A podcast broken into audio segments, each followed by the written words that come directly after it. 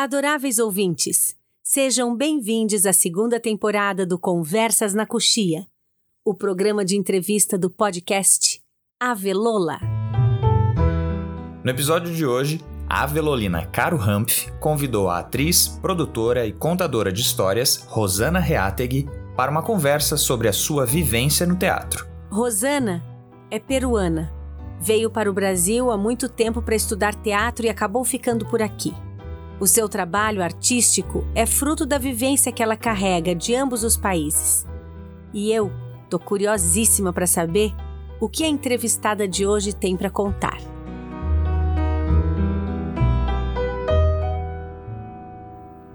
Estamos começando agora o episódio 6 da segunda temporada do Conversas na Coxia. Meu nome é Ana Rosa Teza, sou diretora e dramaturga da trupe Avelola e estarei por aqui com você. E eu sou o Luiz Fernando Nicolosi e estarei com vocês por aqui também. É com muita alegria que recebemos no episódio de hoje a artista Rosana Reateg, que será entrevistada pela Caro Humph. Formada em artes cênicas pela Unirio, Rosana Reateg participou de estudos cênicos com importantes nomes do teatro mundial. Marco Martins, da Itália, Ino Sorsi, da Inglaterra, Miguel Rubio e Alberto Isola, do Peru. Além deles, outros inúmeros nomes que ajudaram a Rosana criar o seu imaginário teatral. Como contadora de histórias, ela já participou de importantes festivais pela América Latina. No Rio de Janeiro, produziu a Mostra de Cinema Peruano e os shows Así es mi tierra, Ritmos del Perú e Entardecer Peruano. Em Lima, no Peru, produziu os projetos Brasil, Fronteiras Escênicas e Doi la Palabra a Mis Histórias. Atualmente, Rosana coordena um projeto interessante, Manos que Cuentan. Esse projeto visa a criação de livros-objetos. Os livros são feitos de pano e o conteúdo é extraído da literatura oral peruana.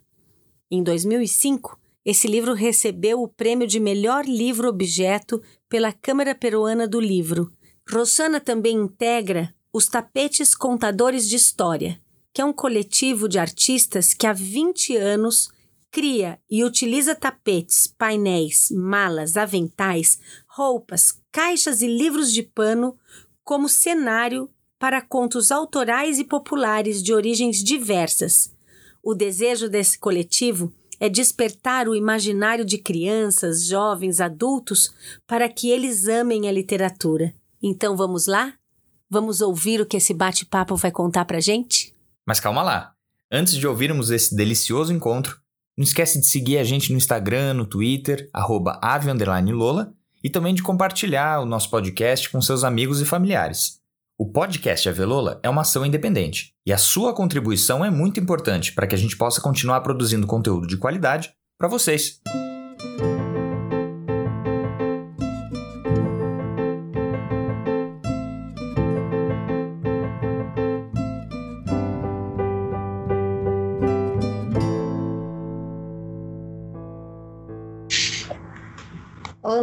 Seja bem-vinda, Rosana, ao programa Conversas na Coxia, o programa de podcast da trupe Avelola.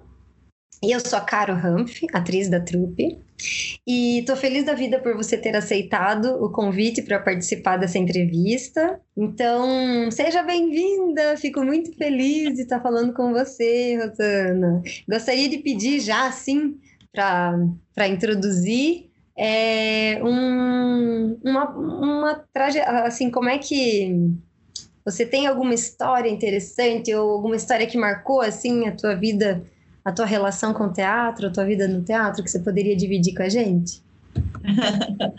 Bom, bom dia. Feliz com esse convite, Carolina. Estou muito feliz quando eu recebi teu convite de estar com vocês, com esse grupo tão querido, na verdade, é, o Avelol estar nessas conversas nesse momento que precisamos justamente das palavras, é, das redes. Então, para mim, está sendo muito especial. Eu agradeço muito o convite para falar um pouquinho de nós, de mim, dessas nossas trajetórias.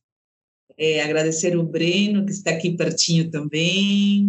Agradecer a equipe, a Velola, por esse empreendimento, porque eu acho que a gente reinventa, não? no meio de, de, um momento difícil, as pessoas se olham e falam, bora inventar alguma coisa? Então, eu parabenizo e eu agradeço. É, sobre a tua pergunta, eu fiquei pensando não, sobre que esse teatro na minha vida. E, na verdade, escolhi duas, dois acontecimentos que foi meio no início e há pouco tempo, de alguma forma, que eu queria compartilhar. E me fiquei pensando, sabe? É, como foi tão importante porque o teatro entrou na minha vida no momento que eu estava definindo o meu fazer, meu fazer é, é, como artista, mas também assim eu era hum, estudante, imagina, estudante de direito, e de repente não estava nada feliz. É, eu venho de uma família bastante conservadora, é, que infelizmente no primeiro momento não não entendia muito essa é, linha artística da única filha, como assim, da onde que entrou a arte?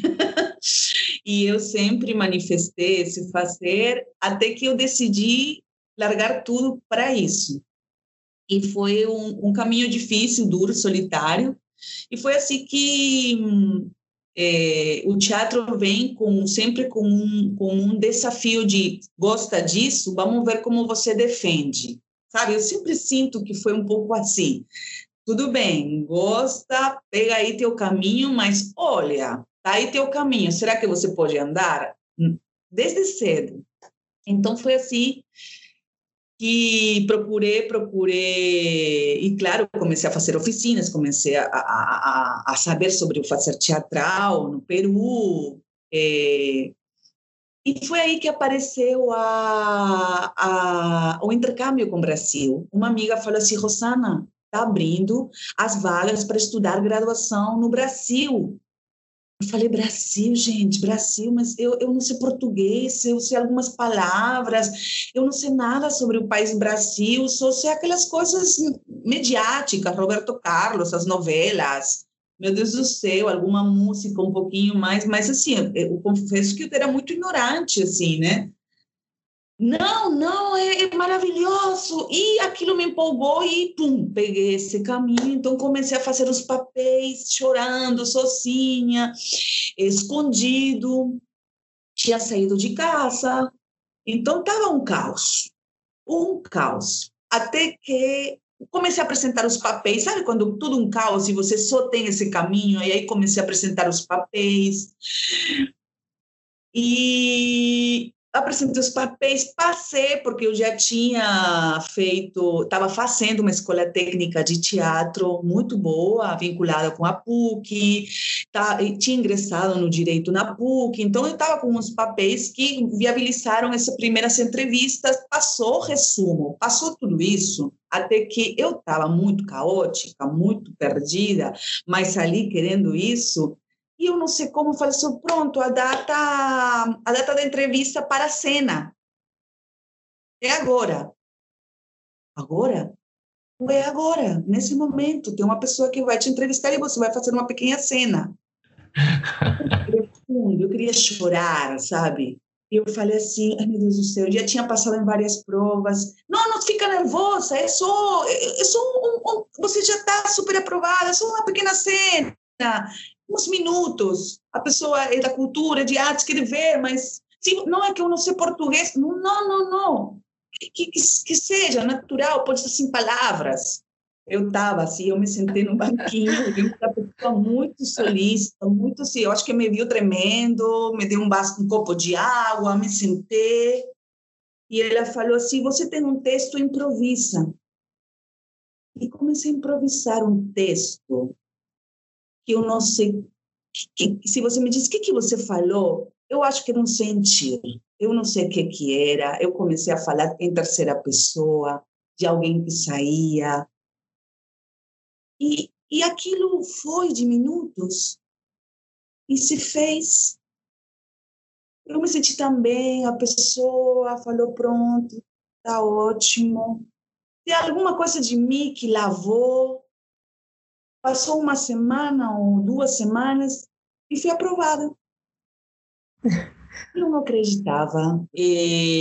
Para mim foi eu até agora lembro, não? A embaixada fica no mesmo lugar, na mesma rua, e sempre que passo por ali, não é um bairro é, até turístico, Miraflores, sempre me emociona muito, porque eu chorei todo esse caminho quando, quando eu recebi os resultados, assim, eu não acreditava que eu ia, ia para o Brasil, que o mundo se apresentava, era outra língua, eu tinha feito de alguma forma tudo sozinha, e era isso que eu acho que o teatro te apresenta com uma sempre com uma um momento de assim, isso que você quer, como você pega é, essas pedras no caminho, mas com as próprias pedras você anda. E essas pedras podem também te, te ajudar, te lembrar, enfim. Para mim, sempre, sempre tem sido uma reflexão com isso. E eu, na verdade, a partir da tua é, pergunta, que você me trouxe o teatro, conta alguma coisa, sempre lembro disso, de, dessa cena, desafio, sem eu saber, porque não tinha, estava eh, tudo muito caótico nesse momento da minha vida, e, e tinha essa data que eu falaram, então, tá pronta? E eu me emocionei muito, mas também me concentrei muito para fazer, não, para passar nesse momento. E depois eu lembrei, e, e, isso que, por isso que eu estou querendo fazer o link nessa conversa, porque aconteceu que, quando eu apresentei junto com o meu grupo Tapetes Contadores, minha família, minha, o meu caminho por estar aqui no Brasil, quando eu apresentei a peça Chim eh, na Caixa Cultural Curitiba, que foi uma temporada muito linda, não que a gente se conheceu também, e uma das uma das apresentações, eu me apresentei junto com todos, uma das apresentações, às vezes tinha as pessoas que ficavam, queriam eh, tirar uma foto, conversar, trocar algumas informações. Não, eh, não lembro se era final de semana ou foi a escola, eu acho que era final de semana. Então, me apresentei e, de repente, uma mãe com uma filha, a filha tinha, acho que 10, 11 anos é, a mãe com a filha é, falando, eh, queremos conversar uma foto com você. Eu falei, ai, comigo, tá bom, obrigada, senhor. E a senhora estava assim um pouco, é, falou assim, olha, é o seguinte, minha filha quer fazer teatro. Tinha 10, 11 anos, a filha toda de preto, assim, toda dark, maravilhosa, linda, um olhar vivo, com um olhar sapeca, com um olhar que, que tinha gostado muito de Chimchili e a gente tirou uma foto e ela falou assim e eu tenho muito medo e, e para eu entender a minha filha eu estou vindo e eu estou trazendo ao teatro com ela estou querendo ver porque ela tá que tá que quer fazer teatro e ela gostou muito da peça, eu gostei muito da peça, e para mim tudo isso é muito novo, senhora, para mim tudo isso, mas eu gostei muito da peça, e a gente quer te fazer um presente. Eu assim, o quê? Eu ficava como que, sim, queremos te dar. Aí eles me deram uma, uma, uma como se diz? Uma, Gargantilha? É, que ela tá com a correntinha. A, a, filha tinha os correntes, uns anéis, umas coisas assim maravilhosas. É, toda pré-adolescente, acho que tinha 11, 12 anos, não sei. Aí, essa correntinha. E eu assim, para mim, a correntinha, sim, sim, porque para nós é importante para você guardar a correntinha, porque também é, é, uma coisa que a gente quer, minha filha quer, e ela, a gente tirou uma foto e eu fiquei com a correntinha. E eu me emocionei muito de ver uma mãe eh, acompanhando a filha, querendo saber, eh, conversar com, com atriz, com atores, querendo entender um pouco esse caminho que se apresenta novo, que ela talvez não entende, mas ela queria compreender através da filha.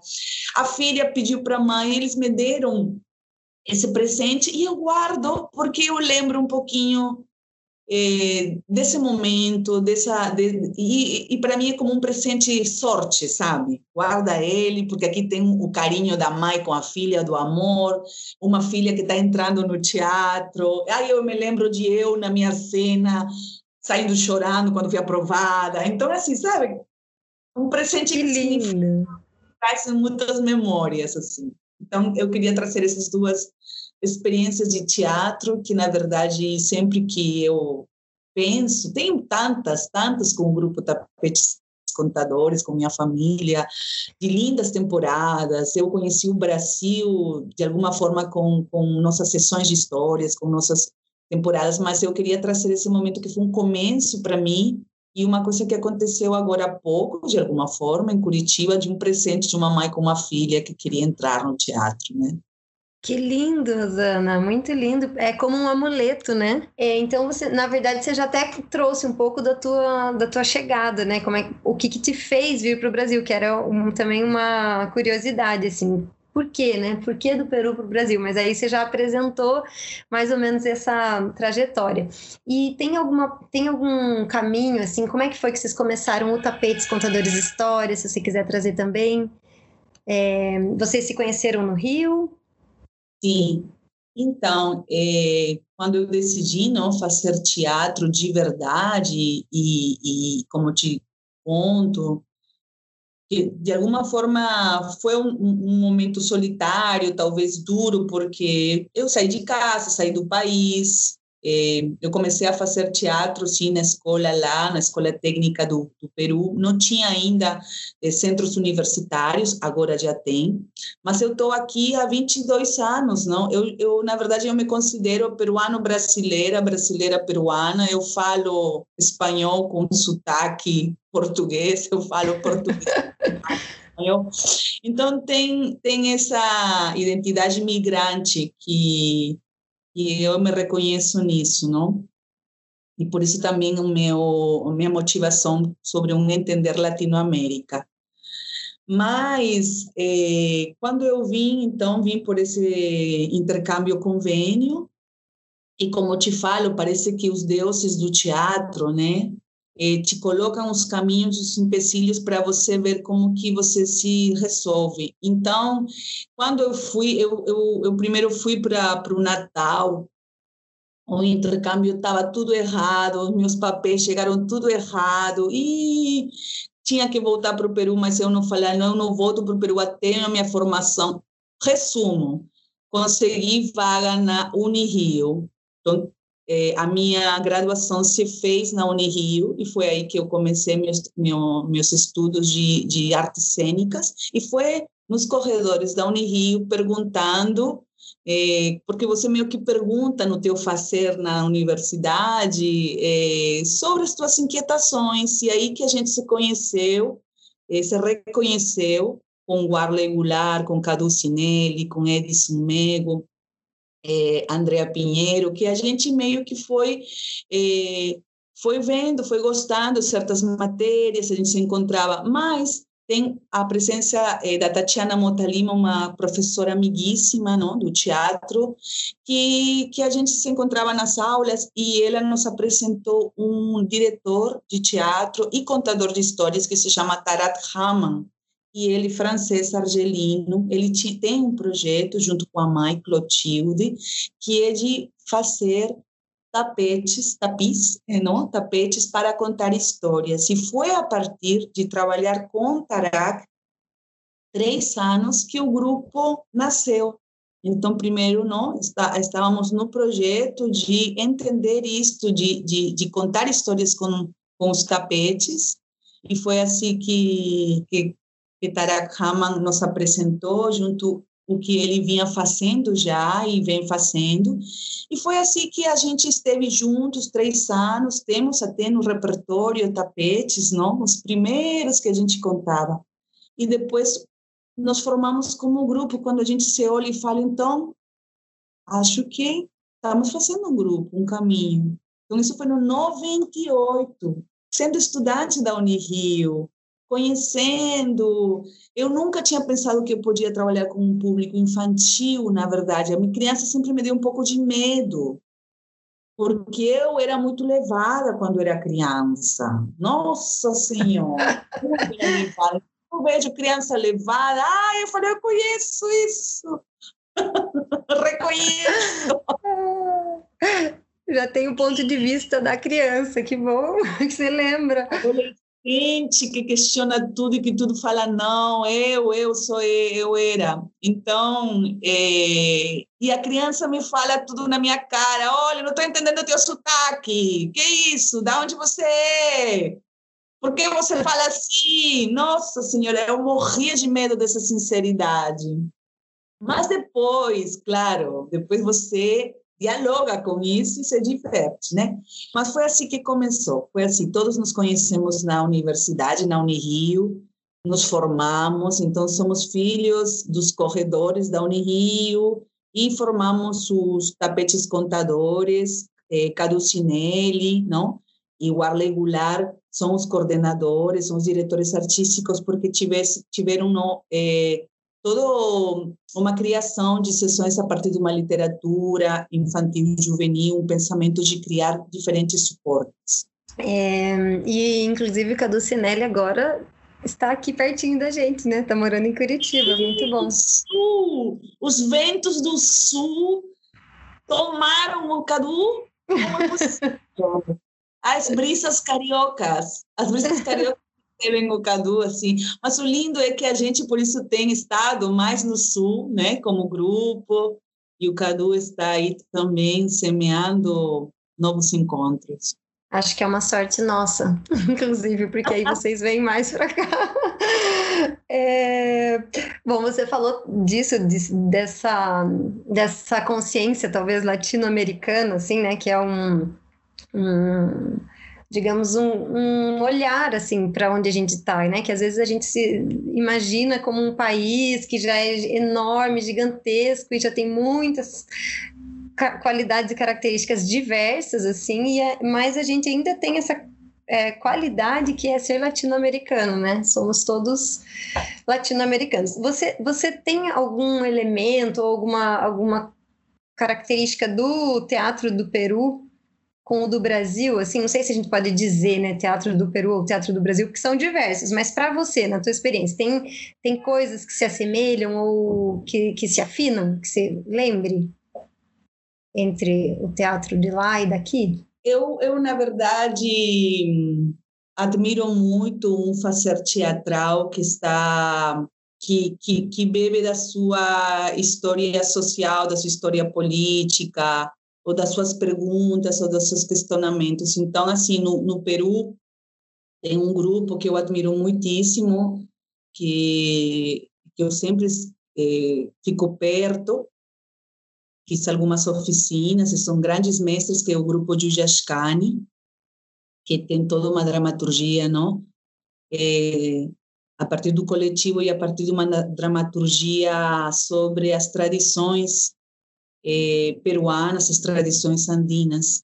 Então, quando eu vejo no Brasil grupos, eh, um teatro, um fazer que a partir dessa dramaturgia que nasce a partir das, das questões que se estão passando, que se estão vivendo, eu acho sim, somos um Latinoamérica.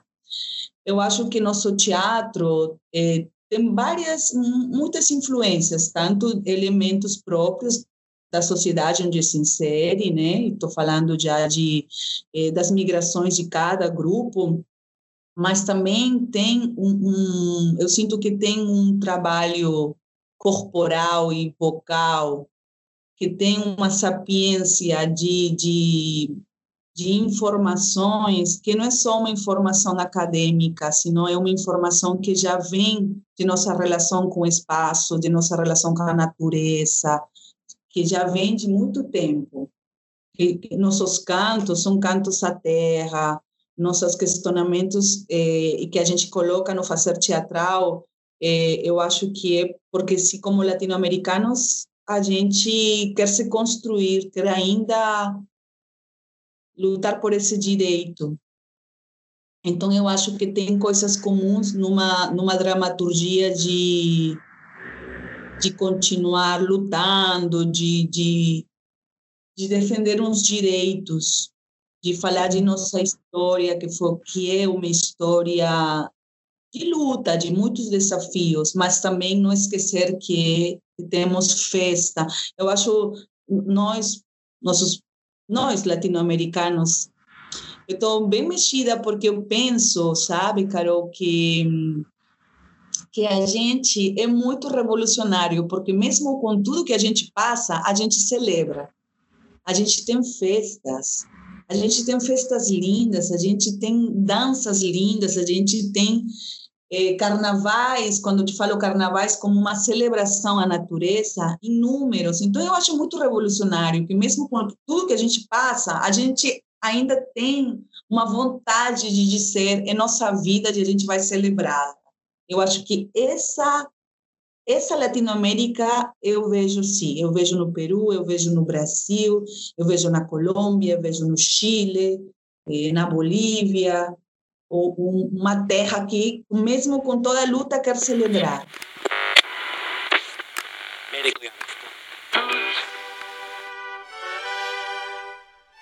As celebrações tradicionais estão espalhadas por toda a América Latina. Apesar de diferentes, essas festas carregam algo em comum. É como se a felicidade tivesse a capacidade de protestar, ocupar as ruas e falar para o resto do mundo que todos nós temos direito a dançar e cantar.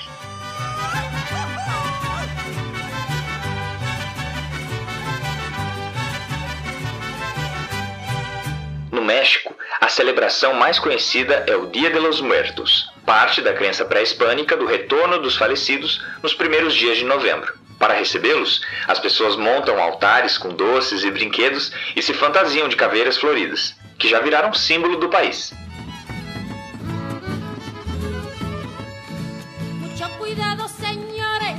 Porque la muerte anda lista en el panteón de Dolores compositores y uno que otro periodista, licenciados y doctores, todos están en la lista. Com origem no calendário cristão, o carnaval é celebrado em várias partes do mundo, mas é no Brasil que ele tomou as ruas e o coração dos foliões que dançam embalados por sons diferentes em cada região do país. Frevo, samba, axé e tudo isso embalado também pela nossa imensa alegria. A sorrir eu pretendo levar a vida, pois chorando eu vi a mocidade perdida. No Peru, festa Inti Raymi é um tributo ao deus Sol dos Incas e também marca o solstício de inverno nos Andes. A celebração acontece no dia 24 de junho, no centro de Cusco e na fortaleza de Sacsayhuaman, nos arredores da cidade.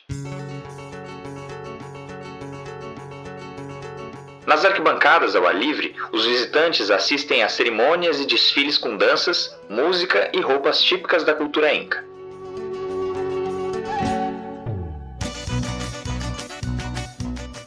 Semana Valdívia, no Chile, La Mama Negra, no Equador, Feira das Flores, na Colômbia, são inúmeras as celebrações que com certeza serão retomadas e continuarão alegrando o nosso mundo quando a sombra do Covid-19 finalmente se dissipar. Qué linda flor, qué hermosa flor, qué linda flor. Qué hermosa flor es esta chiquilla, esta chiquilla. Qué linda flor, qué hermosa flor, qué linda flor. Qué hermosa flor es esta chiquilla, esta chiquilla. É, e você também tem, é, dentro da tua trajetória, acho que isso também fica claro, essa tua vontade, essa tua, o valor que você dá para as origens, para para a tradição oral, por exemplo, para as histórias de mulheres, né, que, que também tem todo, é, toda essa trajetória de luta, de, de guerreiras, assim. E aí eu gostaria de pedir se você conta um pouquinho do, do trabalho do Mãos que Contam, que é uma admiração, assim, que eu tenho do teu trabalho. Eu gostaria muito de um dia poder, poder ver, assim, isso pessoalmente. Eu conheço de, de ver pedaços, de ver trechos, mas é, sou uma fã desse teu trabalho. Sim, obrigada. Na verdade, nosso coletivo é um trabalho é, eu que começou é um desdobramento desse meu pensar sobre arte têxtil e narrativas, esse pensamento que acompanha nosso, nossa trajetória como grupo. Então, cada um de nós, é, é, Warley, Cadu, Edson, Helena, de alguma forma a gente vinha pensando, não? É, sobre as diferentes eh, narrativas que podem estar dentro dos bordados. E foi assim que eu imagino, eu sou peruana, me vi contando histórias aqui no Brasil. Então, eu me vi perguntando do lugar da onde eu vinha, o que, que eu queria contar, quais eram as histórias que me acompanhavam de criança, e também o fato de você morar em outro país, você se pergunta e as pessoas te perguntam: e de onde você vem? E que histórias você tem? E eu também me perguntava: e minhas histórias? Eu estava conhecendo um, um, um, país, não? a partir da sua literatura também, das suas tradições orais, mas também queria reconhecer as minhas. E foi assim que eu sempre voltava, sempre volto para o Peru, é necessário para mim ver as montanhas, ver os desertos, eu fico de verdade com o peito apertado quando eu não vou muito tempo. E foi assim que eh, comecei a fuçar, a ver, a viajar, a, a, a, estudar mais as tradições orais andinas e amazônicas, a me reconhecer, não? já morando fora, voltava sempre, e foi assim que cheguei próxima à arte da arpilheira.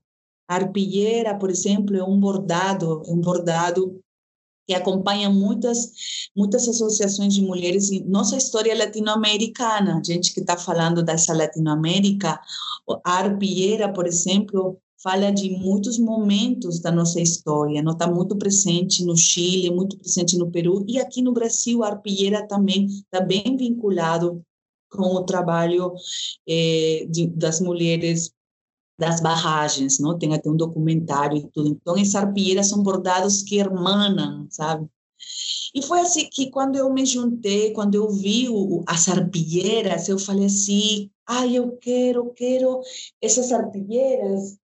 É, e aqui estou com uma, mas eu pensei num suporte de livro. Eu estava questionando tudo, eu estava achando que a gente no Peru estava pouco falando as histórias peruanas, eu estava, sabe, com aquela coisa que você queria inventar e inventar coisas, e eu queria contar mais histórias peruanas, falava, ai, mas estou falando de 15 anos atrás, agora melhorou, mas eu sinto que há 15 anos atrás a narração de histórias do meu país assim, é, é, é, estou falando a, a, o movimento de, de, arte cênico, pouco se falava de uma, de, uma, de uma tradição oral própria, agora, agora os grupos cresceram. Então, foi assim que comecei a, a ver essa, essas tradições. Mas eu pensei num formato de livros. Por quê? Porque eu vi um livro pequenininho, bordado, e eu estava com minha experiência com os tapetes contadores de contar histórias, mas de revelar com as mãos o cenário.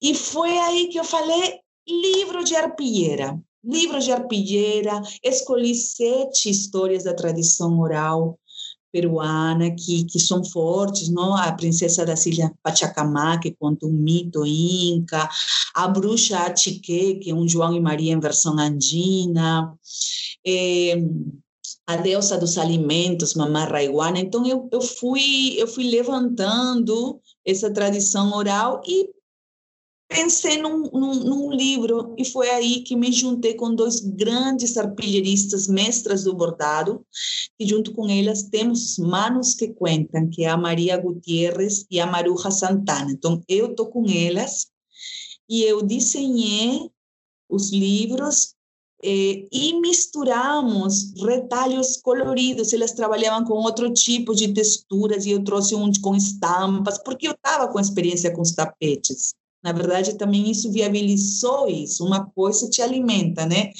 Então, eu trouxe umas estampas coloridas, elas no início achavam muito brega, muito, falei, gente, que mulher maluca, fazer esses bordados com essas estampas todas estranhas.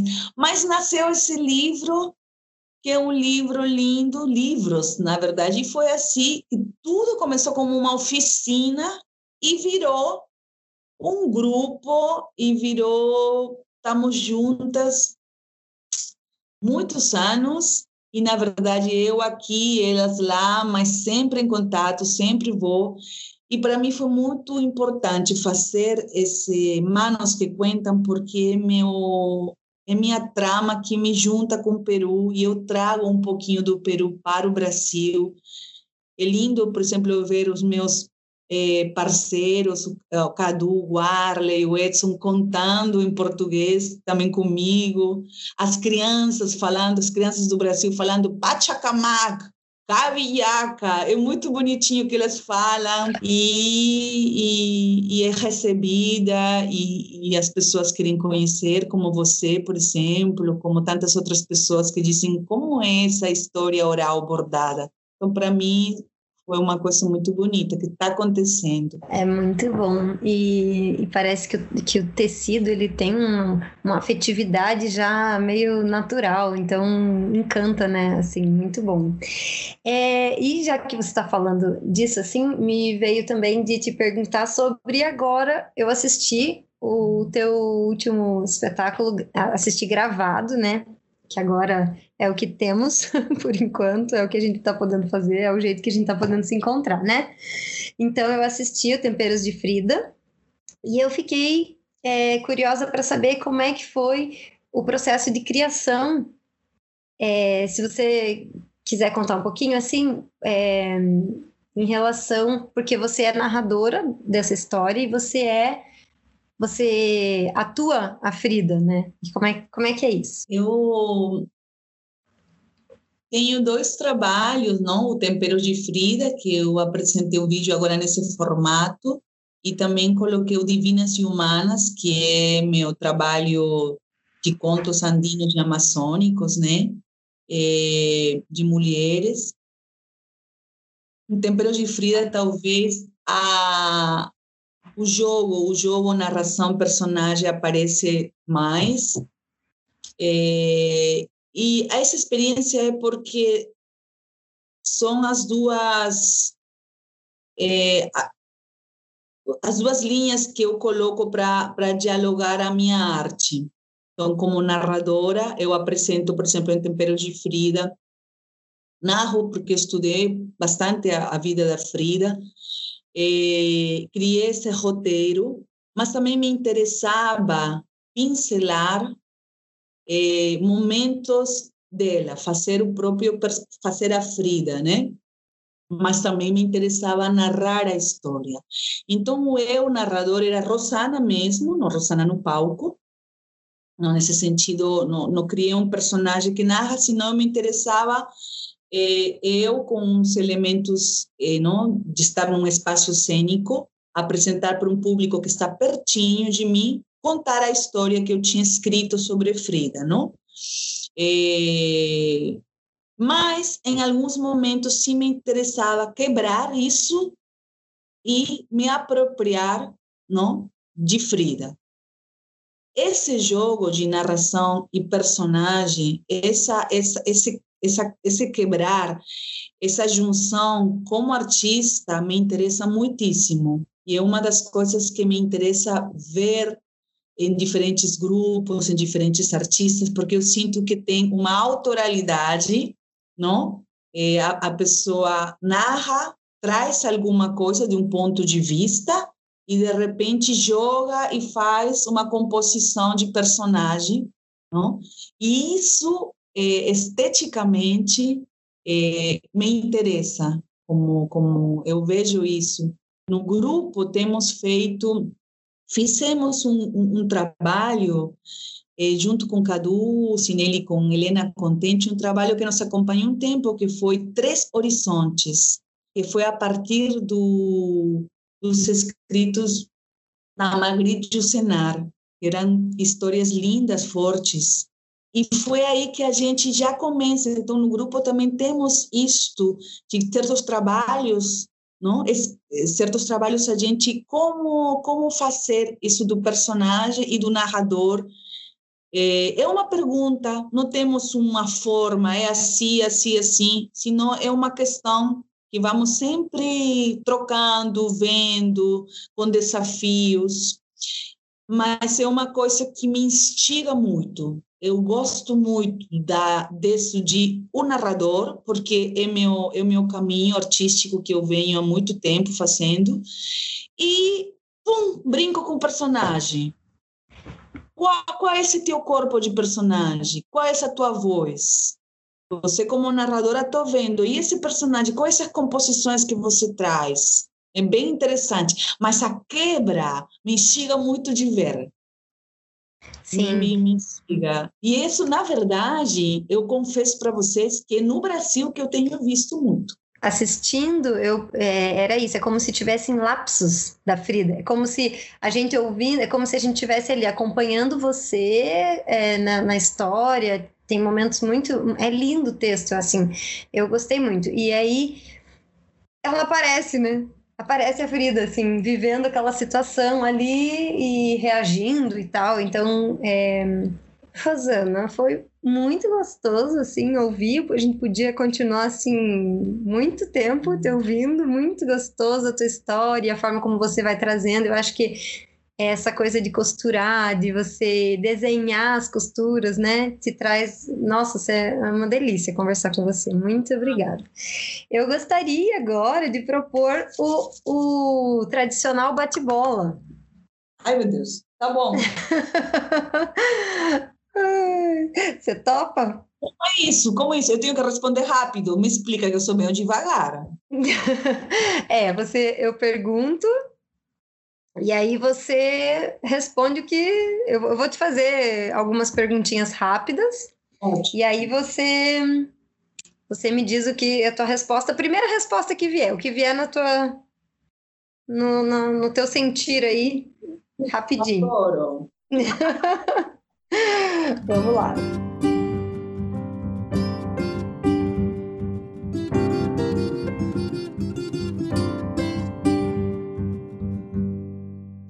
Teatro de rua ou palco italiano? Teatro de rua. Romeu e Julieta ou Sonho de uma Noite de Verão? Sonho de uma noite de verão. Um item que uma atriz não pode viver sem. Respirar. Se você tivesse um orçamento dos sonhos para montar um espetáculo, qual seria? Mas dos sonhos. Ai, Não, assim, um orçamento infinito, entendeu? O, o orçamento infinito. É uma coisa que eu estou pensando agora. Na verdade, é é bem de aqui agora. Eu estou querendo fazer um trabalho sobre o percurso do Rio Amazonas, que nasce na Cordilheira dos Andes e desemboca no Oceano Atlântico, né? E para mim tem uma história de Peru-Brasil e, e esse Rio Amazonas é nosso rio mãe que necessita ser conhecido, falado e defendido. Então eu estou muito estudando as histórias do Rio Amazonas. Então se eu tivesse cachê, grana, eu falo assim, bora contar essa história já. Nossa, uhul, vamos fazer! que lindo! Eu quero, eu quero muito que isso se realize. Tô, vou torcer para isso. Se você fosse um personagem, uma personagem, qual você seria? Agora sei o si, a bruxa amazônica. Uau! Primeira coisa que você vai fazer quando acabar a pandemia? Ir para uma cachoeira. Um livro, Eu estou lendo eh, eh, a Conferência dos Pássaros. uma peça. Tem uma peça que sempre me toca por diferentes razões. É uma peça antiga do grupo de Jascani. Não me toquem esse vals. Você tem uma música que te acompanha na tua vida? Sempre quando eu penso nisso, tem muitas músicas que me afetam. Mas tem uma, tem uma que eu até coloco nos meus nos meus WhatsApp, nas minhas, que é uma música que todo mundo conhece, mas é uma música que para mim me ajudou muito a estar no Brasil e ao saber por que que eu estou aqui, que é viver e não ter a vergonha de ser feliz. Gonçaguinha, mas a frase e aqui no Rio, quando chega esse momento, parece que todo mundo chora e grita quando canta viver e não ter a vergonha, porque eu acho que esse nosso ser latino-americano, que vivamos e que não tenhamos vergonha de ser feliz e a gente merece mesmo.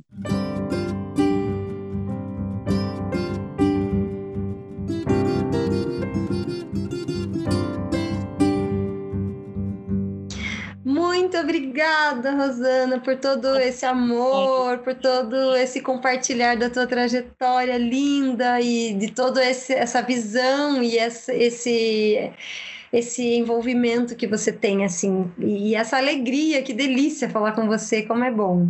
Muito obrigada, Rosana, de coração. Eu aqui agradeço, agradeço muitíssimo por todo o teu carinho, tua escuta, como a gente vem preparando esse momento. Também agradecer o Breno, que está pertinho aí para salvar nosso, nosso fio. obrigada, obrigado ao grupo Avelole e que tudo isso acabe para a gente se dar um abraço, para a gente rir, para a gente celebrar. Um beijo muito grande. Um beijo, um beijo. Obrigada. Muito obrigado, Rosana. Foi demais, demais, demais mesmo.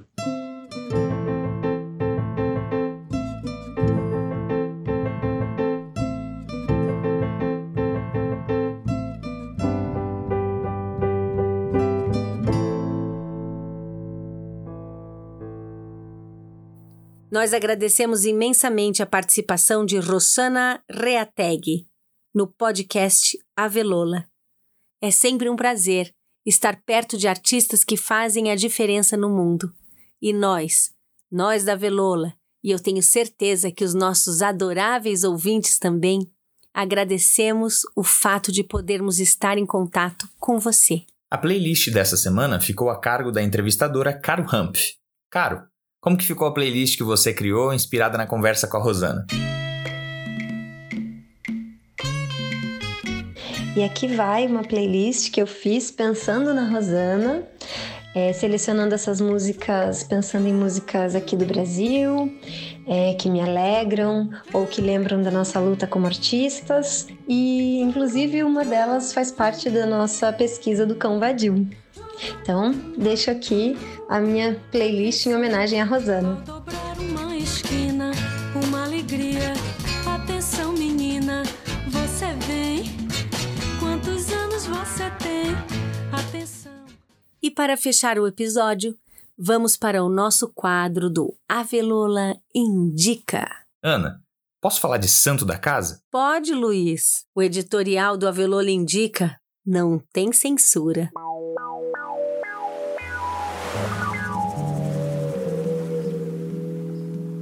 Um mergulho no teatro. Essa é a inusitada proposta da Trupe Avelola por meio do projeto Tempo de Formação Teatral, segunda edição. Minha praia é o teatro.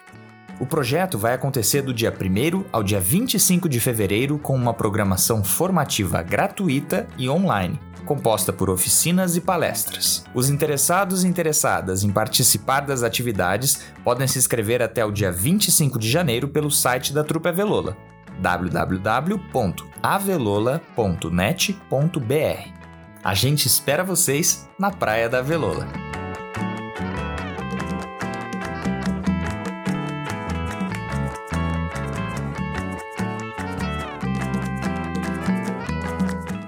Se você gostou desse episódio, compartilhe com seus amigos e familiares. O podcast Avelola é uma ação independente e a sua audiência é muito importante para nós. Lembrando que você pode mandar perguntas para o podcast Avelola através do nosso Instagram e Twitter, ave_lola, ou pelo número do WhatsApp. Ana, eu tava pensando aqui, eu acho que agora já dá pra gente desistir de pedir pro público para enviar áudio pelo WhatsApp. Ninguém respondeu ao nosso último apelo. É, Luiz, acho que essa batalha a gente perdeu. Mas fazer o quê, né? Bola pra frente. A gente perde a batalha, mas não perde a guerra. Uai! Acabei de receber um áudio aqui gigante. O que será? Vou ouvir rapidinho aqui, Luiz. Fica aí, entretém o público. É... Estimado público, se você está tão surpreso quanto eu no desenrolar deste podcast, o que eu tenho aqui é, é a capacidade de imitar um tipo de passarinho muito pequeno. Luiz, Luiz, é um áudio de um ouvinte do nosso podcast. Bora colocar no ar que a gente não perdeu essa batalha. Nossos ouvintes são maravilhosos. Com vocês, o áudio da querida Mariane Corbeta, ouvinte do podcast Avelola. Vou falar para vocês, essa aí é assídua. Olha lá. E eu queria dizer, eu queria poder falar para a Silvia que eu amei ouvi-la. E foi uma delícia ouvir a, as histórias dela do teatro, assim. Para vocês, eu queria agradecer, né? Esses é, episódios da Avilula, né? Que eu espero e às vezes até guardo para não escutar, para escutar mais de uma vez só, assim. é, para diminuir ter aparência de diminuir a espera, e às vezes eu escuto mais de uma vez. é, tem sido assim um alimento para mim, de verdade. E depois desse áudio que aqueceu os nossos corações, nós só podemos agradecer a todas vocês e todos vocês que vêm acompanhando o nosso podcast. A gente é muito feliz de estar pertinho do teu coração, contando histórias das pessoas que fazem diferença na arte do nosso Brasil e do nosso planeta. Então, muito obrigada. Na semana que vem, teremos o último episódio da segunda temporada do programa Conversas na Coxia, Gente de Teatro. Para finalizar essa temporada, a velolina Aileen Roberto entrevistará os artistas Mauro Zanata e Fábio Lins. Um grande beijo e até lá! Um abraço e até a próxima. Esse episódio foi apresentado por Ana Rosa Teza e Luiz Fernando Nicolosi. Entrevista por Caro Humph. Entrevistada Rosana Reategui. Edição Larissa de Lima. Trilha sonora Breno Monte Serra e Arthur de Lima Jaime. Roteiro Trupe Avelola de Teatro.